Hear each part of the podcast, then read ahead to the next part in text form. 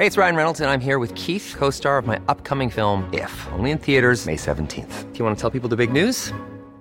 All right, I'll do it. Sign up now and you'll get unlimited for $15 a month in six months of Paramount Plus Essential Plan on us. Mintmobile.com slash switch. Upfront payment of $45 equivalent to $15 per month. Unlimited over 40 gigabytes per month. Face lower speeds. Videos at 480p. Active Mint customers by 531.24 get six months of Paramount Plus Essential Plan. Auto renews after six months. Offer ends May 31st, 2024. Separate Paramount Plus registration required. Terms and conditions apply if rated PG. Te lo cuento, te lo cuento. Tu dosis diaria de noticias. Muy buenos días y feliz viernes. Ya casi es fin de semana y aquí te tenemos las noticias más importantes del día.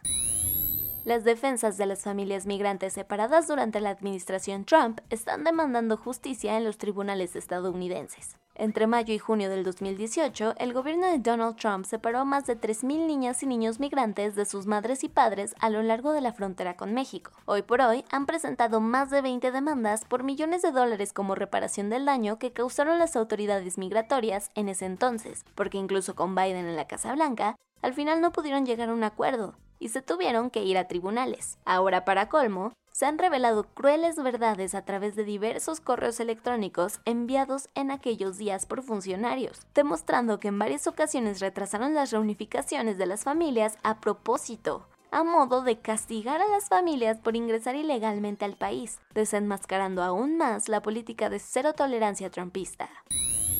Mientras los rusos están por tomar Severodonetsk, al otro lado del río, la ciudad de Lysychansk pinta para ser el próximo objetivo de Moscú. La guerra tiene dos caras, y se ven las diferencias entre dos ciudades. Por un lado, Severodonetsk está en ruinas, mientras que Lysychansk observa impaciente lo que les espera pronto. Tristemente, las y los civiles se han ido, y el propio Volodymyr Zelensky se refirió a ellas como ciudades muertas. Pero no todas las tropas defensoras caen en el campo de batalla. Ahora un tribunal de la región separatista de Donetsk, no reconocida, ha condenado a pena de muerte a tres combatientes extranjeros que lucharon de la mano de los soldados ucranianos durante el asedio de Mariupol. Los hombres Aiden Aislinn y Sean Penner, originarios de Gran Bretaña, y Brahim Sadone de Marruecos, fueron acusados por según trabajar de la mano de mercenarios.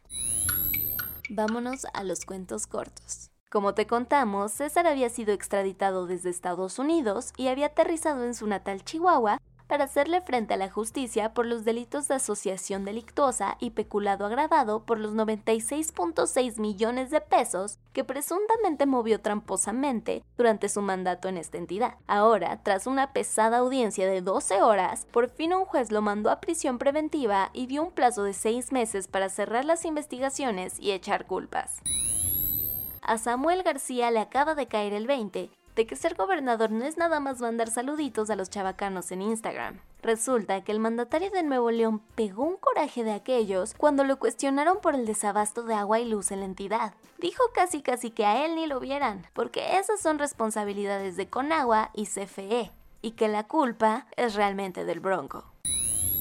Mientras el Congreso estadounidense sigue jugando a dialogar sobre el uso de las armas en el país, más personas inocentes continúan muriendo en las calles a manos de estas. Esta vez, en el poblado de Smithsburg, en Maryland, fueron testigos de un nuevo tiroteo masivo en una bodega de la compañía Columbia Machine, donde tristemente murieron tres personas. Según los reportes, el presunto atacante huyó de la escena del crimen y fue detenido después en las cercanías del poblado de Hagerstown.